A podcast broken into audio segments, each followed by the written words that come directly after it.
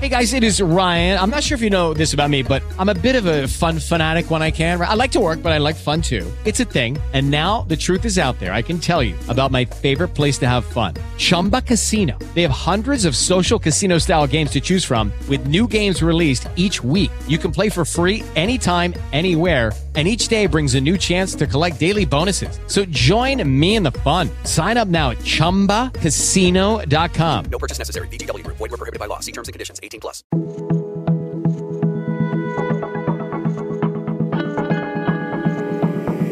Este es un podcast.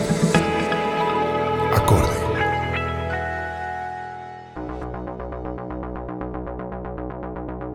Este episodio que grabamos con motivo del Día Internacional de los Museos, celebración que en realidad se desarrolla durante todo el mes de mayo, lo grabamos antes de entrar en esta cuarentena que nos tiene a muchos de nosotros en casa. Sin embargo, lo seguimos invitando a apoyar a todos los museos del mundo, a unirse a las actividades y a todos los contenidos que ellos están generando para nosotros durante esta época de aislamiento y a seguir interactuando con ellos desde la distancia. Un abrazo para todos. Soy Maritza Arango. Y yo, Ana Jaimes. Somos ART, el ABC de la cultura. Hablamos de arte, historia, patrimonio, educación, actualidad. Y todo lo relacionado con el oscuro e incomprendido mundo de la cultura, sin, censuras ni pomposidades. Hoy en ART, Día Internacional de Museos. ¿Qué es y cómo hacer parte de esta celebración? Hola Mari. Hola Ani, ¿cómo has estado? Muy, muy bien. Eh, ya se viene mayo y el Día Internacional de los Museos, esta gran celebración de la que vamos a hablar hoy. A mí me encanta cuando llega mayo, no solamente porque es mi cumpleaños, sino porque es la gran fecha en donde museos alrededor de todo el mundo se unen para celebrar este día que pues inicia el 18, o sea, se supone que es solamente el 18, pero se expande a todo el mes completo. Por supuesto, tenemos una gran programación de eventos y actividades creadas alrededor del el tema que cada año esta celebración plantea. Si yo quisiera empezar a pensar por qué existe el Día Internacional de los Museos y antes de irnos a la celebración como tal del Día Internacional de los Museos es que hablemos un poquito de, pues, ¿qué son los museos? Y más que qué son los museos es por qué es importante celebrarlos, por qué es importante exaltarlos y hacer parte de ellos en las comunidades. Claro que sí, y es que el Día Internacional de los Museos se celebra desde 1977, que es, digamos, esta celebración planteada por el ICOM, que es el Consejo Internacional de Museos, el International Council of Museums, son sus siglas en inglés, y básicamente es una actividad que se realiza con el objetivo de crear conciencia de lo que decías, ¿no? La importancia de los museos en el desarrollo de la cultura a través de comprender nuestra propia historia y la del otro. Sí, Ani, precisamente ahorita estoy leyéndome un libro que recomendamos en el episodio de museografía, curaduría y museología, que es el de la historia, eh, la breve historia del comisariado. Y hablan mucho de este cambio que tuvieron los museos en los años 60 y 70 y cómo los museos empiezan a convertirse en un factor tan importante para las comunidades y cómo el museo empieza también a convertirse en un lugar no solamente que valida el arte, valida la historia, valida las cosas que ahí se presentan, sino el museo empieza a volverse un lugar en donde los artistas pueden venir a dar su voz, a dar su opinión, a ser parte de la construcción del diálogo y más adelante se empieza a abrir para que las personas también vengan a ser parte de esta construcción. Entonces los museos se vuelven a fin de cuentas un espacio donde legitimamos o donde le damos voz a las historias de todos, de todas y buscamos que cada vez sean más incluyentes. Precisamente me parece muy interesante que el tema del el 2020 del ICOM para este año es Museos por la Igualdad, Diversidad e Inclusión. Pues hay que aclarar que el ICOM cada año pone un tema de discusión que deben los museos empezar a pensar, pero pues esto es algo que ya se viene pensando hace un montón de tiempo, pero pues ahora con mucha más necesidad, ¿no? Un enfoque político, un enfoque humano, un enfoque de todas, todos y todes. Y es que también la idea de tener un tema en la celebración un tema diferente en cada año, hace referencia a que cada una de las instituciones que se unen a este evento, pues creen herramientas o piensen en herramientas que le permitan a los museos y a sus visitantes ver estos temas tan complejos socialmente, ¿no? Como lo es la diversidad, la inclusión y la exclusión del otro.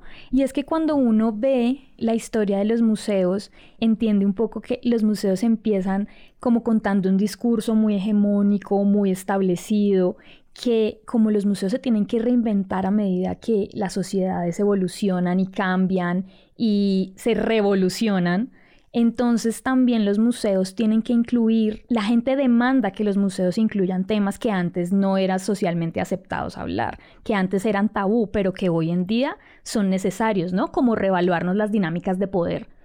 Esto es, son cosas que a veces son muy complejas, no, no a veces, siempre son muy complejas, pero que los museos, que los profesionales de los museos también necesitan herramientas para poder exponer de manera sensible y como incluyente, ¿no? Sí, igual los museos van respondiendo a los cambios de los tiempos, van respondiendo a los cambios de la humanidad, porque a fin de cuentas pues son campos y son instituciones que...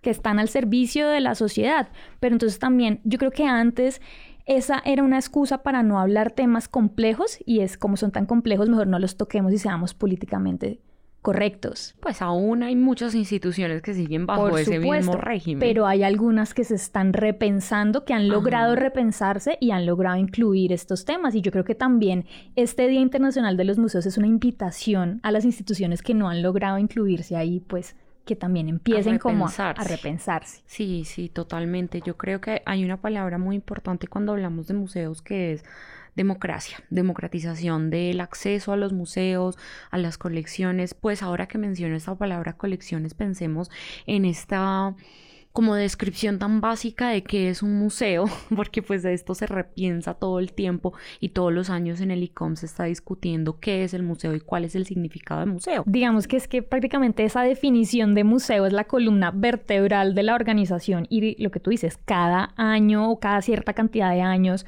el consejo se reúne a repensar la definición del museo porque el museo se tiene que estar constantemente evolucionando. Claro, hay muchos tipos de museos y obviamente no podemos pensar en que todos los tipos de museos se han ido transformando al mismo ritmo o responden a las mismas necesidades sociales, porque hay museos, como sabemos, de historia, de ciencias, de arte, de antropología, de arqueología, de, yo no sé, X millones de cosas, colecciones de una familia, colecciones de un solo artista, colecciones de no sé, la casa donde vivió eh, Simón Bolívar, es un museo, en fin, ¿no? hay muchos espacios que pueden ser claro, es que hay infinitos criterios para tú crear una colección. ¿Sí? O sea, tú puedes juntar dos objetos porque se parecen o porque se son diferentes, o sea, depende del discurso con el que tú tomes dos objetos o más y, quieras crear un grupo, ¿no? Y así es como se conforma una colección.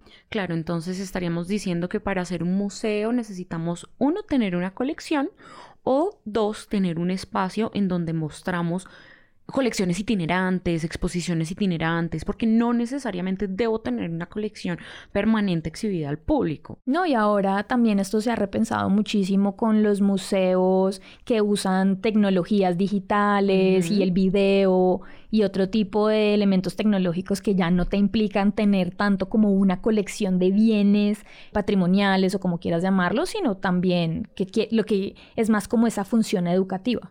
Sí, pero también creo que tener videos es coleccionar algo. El video también es algo que coleccionas, es un contenido que generas. Claro que sí, pero también a lo que voy es que no necesariamente la institución tiene que preservarlo como tal suyo. Esto ya es muy relativo y muy específico a cómo cada institución preserva y guarda pues lo que está mostrando, ¿no? Hay una mm, comparación que quiero hacer acá, espero no enredarme en el intento, y es muchas veces escuchando a nuestra querida y admirada Diana Uribe, ella habla mucho sobre la música como un ejemplo de cómo la historia se ve reflejada en un arte particular. Entonces, cómo la música es ese reflejo del tiempo, de la época, de cada momento histórico.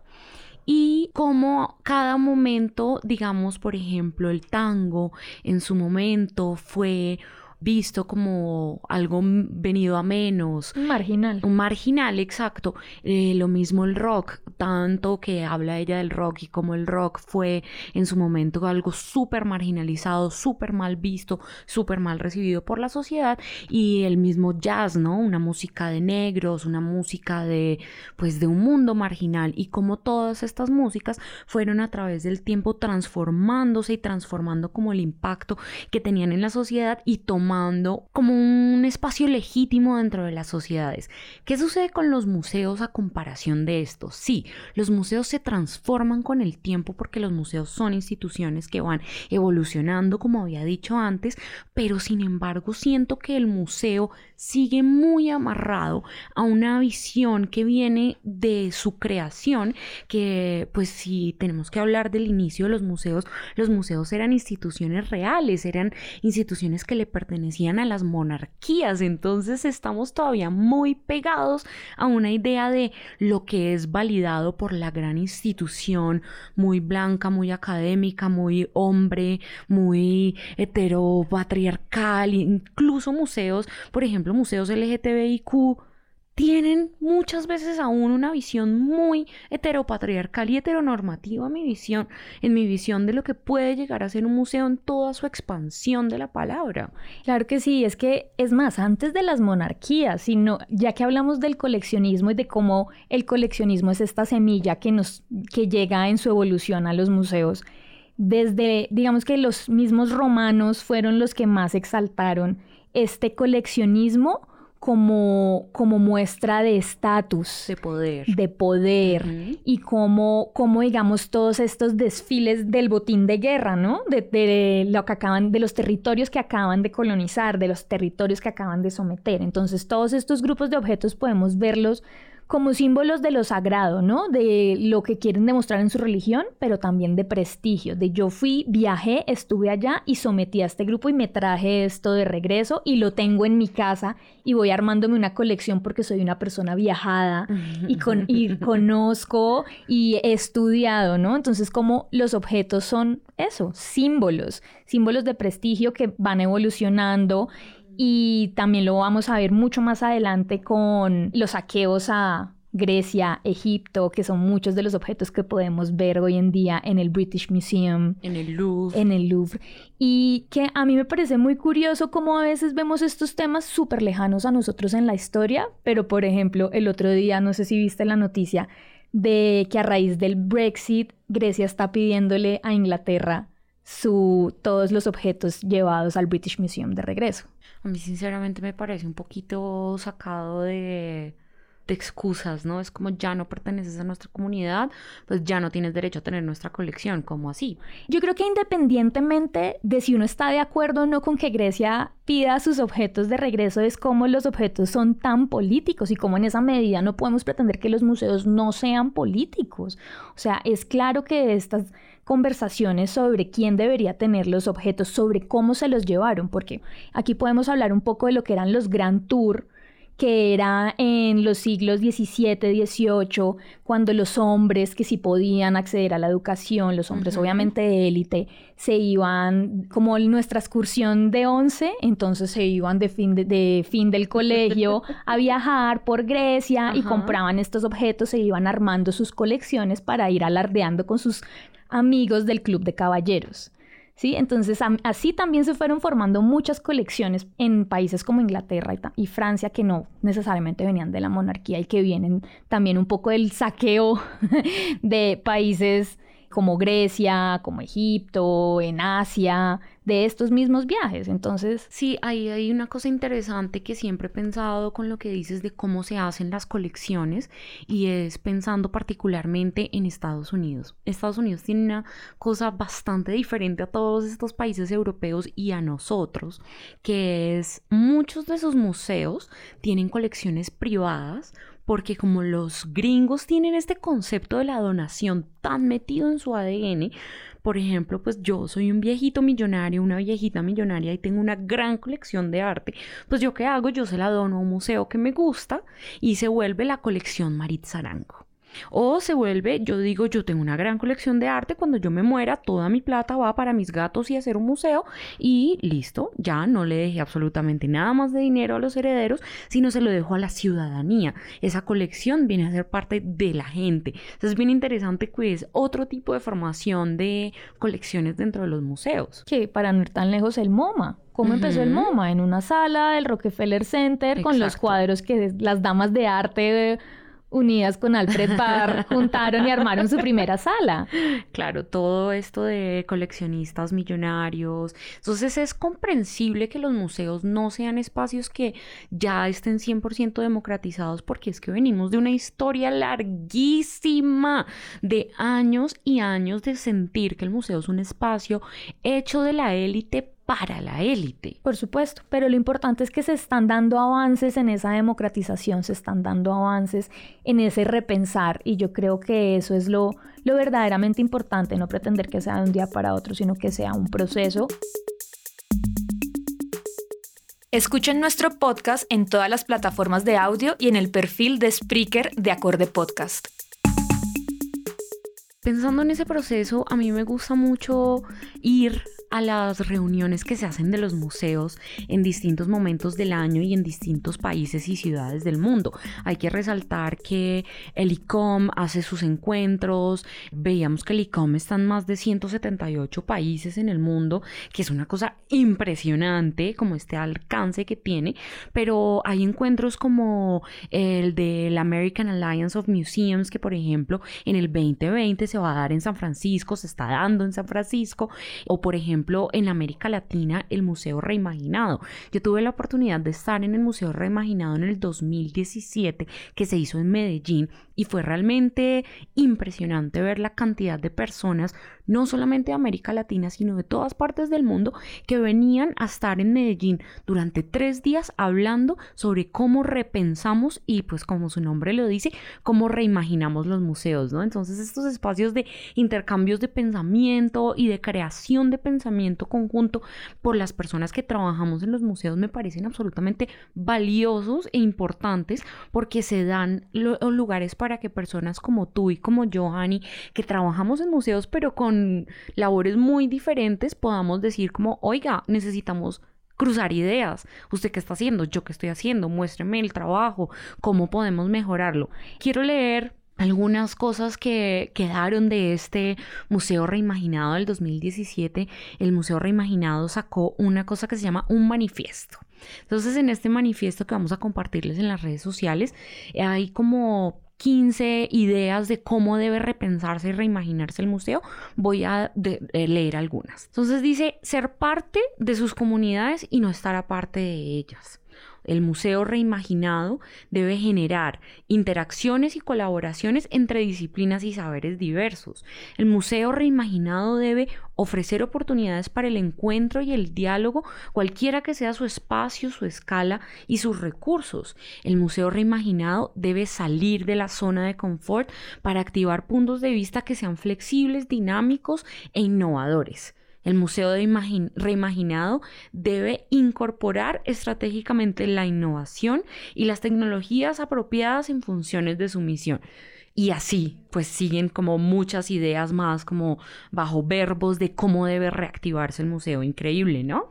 Yo creo que eso es una labor muy difícil, pero absolutamente necesaria y es lo que hablamos ahorita de la definición, que es la tarea creo que si no es la tarea más importante, sí es en la tarea en la que más tiempo se le va al ICOM en todas sus reuniones y es una es también un poco lo que tú tomas tú tocas acá con el manifiesto del Museo Reimaginado y es por lo menos qué debe incluir un museo, a qué debemos apuntarle, ¿no? ¿Cuál es el ideal? Por supuesto que no es sencillo, en todo esto está cuál es el, el personal que se tiene, cómo está preparado, cuáles son los fundings, ¿no? De cada uno de los museos. Muchos de los museos que conocemos están hechos con las uñas. Absolutamente, sí. Lo que decíamos en, en, otro, en otro episodio, los museos nunca viven de su boletería, entonces de dónde sacan los presupuestos del Estado, qué implica ser un museo estatal, bueno, todo esto, pero realmente es que no es imposible, se puede hacer mucho trabajo, hay muchas cosas por hacer con los museos para, para crear experiencias de calidad para nuestros visitantes y para que realmente la gente vaya, quiera ir a los museos y salga habiendo aprendido algo o sintiendo algo diferente. Queriendo volver. Que sean museos hechos con, para y por la gente. Y no para las piezas o para cierta gente. Sí, también, porque también yo creo que es una problemática que se vio hace muchos años y es como los museos podían ser usados como en una cierta adoctrinamiento político y cultural y yo creo que eso también es algo que es necesario como salirse de esa casilla, ¿no? Pero tampoco es fácil y también creo que los museos tienen una función muy importante, más que enseñarnos algo como fechas o datos X, es más como promover el pensamiento crítico. Sí, absolutamente. Y si hablar, si hablar de pensamiento crítico no significa entender que la política tan fuerte como la de Hitler se imponía a través del arte o a través del saqueo de arte, pues es, no sé cómo más podríamos explicarlo. Creo que es muy importante, invitar a la gente a que conozcan y busquen un poquito en internet sobre ese proyecto que tenía Hitler de hacer un museo de su dictadura, o sea, un museo que representara todo el concepto que era el nazismo. Toda la ideología de lo que debía ser nazismo y cómo al mismo tiempo saqueaba casas de judíos y de personas no gratas en su idea de el humano ario perfecto y que sí debía reproducirse y también lo mostraba como lo que no debía ser y creaba estas salas como con otra temática totalmente diferente, con otra experiencia totalmente diferente para que la gente entendiera lo que no debía hacerse y lo que sí debía hacerse en la sala opuesta, ¿no? Sí, cuando a mí me preguntan siempre cuál es mi consejo para visitar un museo, uno, estudiar un poquito antes o leer un poquito antes sobre el museo, sobre la colección, sobre lo que voy a ver, porque creo que eso nos ayuda mucho a compenetrarnos mucho más con el mensaje del museo y entender qué estamos viendo, por qué eso está ahí, qué me querían decir con eso. El otro día veía una entrevista que le hicieron al presidente del ICOM y en China y entonces decían, hablaban sobre un museo y entonces decían por qué, le preguntaban por qué los museos debían ser o no debían ser politizados. Entonces él también hablaba sobre cómo en un mundo ideal una persona iba a un museo en Estados Unidos donde hablaban sobre la guerra de Vietnam e iba a un museo en Vietnam donde hablaban sobre lo mismo y lograba llegar con una postura crítica y entender que cada uno tiene su versión que cada uno tiene sus argumentos, sin entrar acá a decir quién fue el bueno o el malo, cada uno tiene su postura y no... Pero entonces en un mundo ideal, el visitante lograba sacar y crear su propia versión porque es que cada uno tiene su verdad y yo creo que eso es lo más complicado y lo que muchas veces la gente cree y es que los museos cuentan la verdad y eso es y porque lo dice el museo no podemos cuestionarlo y no es así. Nosotros tenemos que ir a un museo. Yo creo que un museo es realmente bueno cuando uno sale con más preguntas que con las que llega, ¿no? Entonces este señor decía que en un mundo ideal cada, el visitante iba a estos dos lugares, a estas dos instituciones en países diferentes y lograba extraer su propia versión. Y eso me parece súper importante, ¿no? Sí, para mí son puentes o espacios en donde es posible preguntar, reflexionar, discutir, no solamente ir como una persona pasiva absorber conocimiento absoluto o absorber belleza, no, sino también es un lugar para ir a decir me gusta, no me gusta, estoy de acuerdo, no estoy de acuerdo, ¿por qué? ¿Para qué? ¿En dónde? ¿Cómo? Es un lugar para debatir. Pero mira que ahora que mencionas el, el ICOM, creo que es importante volver a la, pregunta o la idea base de este episodio, que es la celebración del Día Internacional de los Museos. Y me pongo a pensar en la labor que debe desarrollar este presidente del ICOM y todo el equipo administrativo que planea este día, porque imagínate, Ani, son 37 mil museos en el mundo que hacen parte del ICOM y que hacen parte de la celebración del Día Internacional y del Mes Internacional de los Museos. Entonces, marchar todos hacia un mismo destino es una labor titánica. Claro que sí, hay que decir ahí que son 37 mil los museos que se unieron en el 2018 al Día Internacional de los Museos. 2019. perdón, 2019, pero no quiere decir que sean 37 mil los museos que existen en el mundo, ¿no? Existen muchísimos, más, museos, no necesariamente todos están adscritos a ICOM, eso no quiere decir que no existan.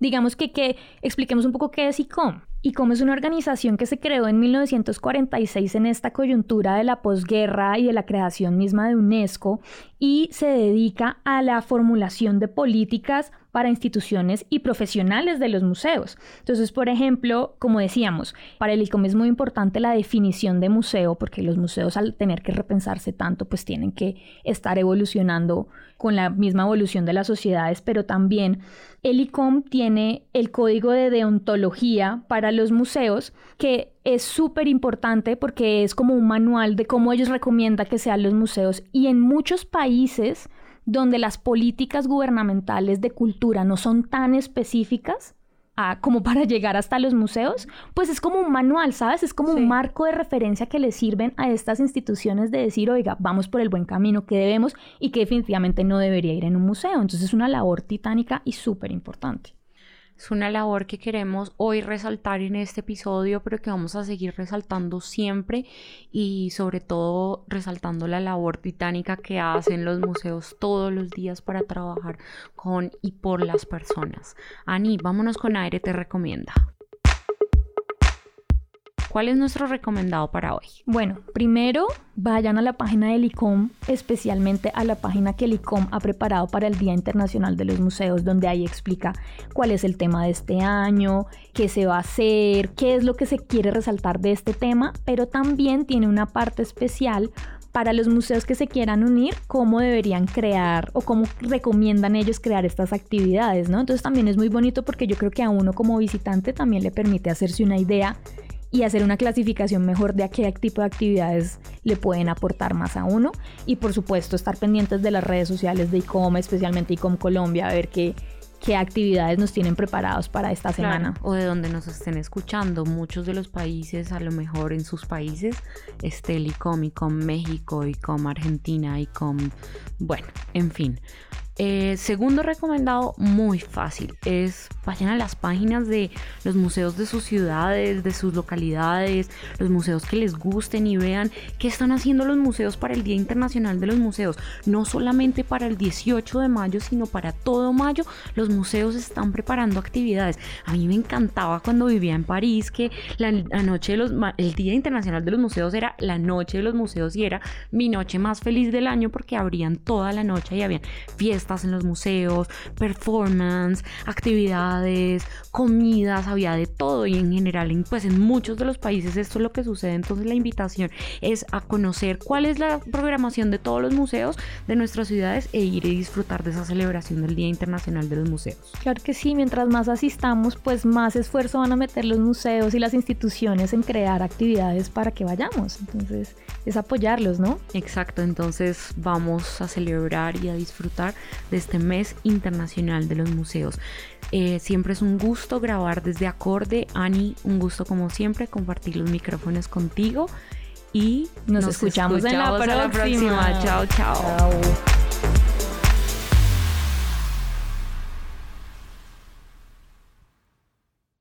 Hey guys, it is Ryan. I'm not sure if you know this about me, but I'm a bit of a fun fanatic when I can. I like to work, but I like fun too. It's a thing. And now the truth is out there. I can tell you about my favorite place to have fun Chumba Casino. They have hundreds of social casino style games to choose from, with new games released each week. You can play for free anytime, anywhere and each day brings a new chance to collect daily bonuses. So join me in the fun. Sign up now at ChumbaCasino.com. No purchase necessary. BGW. Void were prohibited by law. See terms and conditions. 18 plus.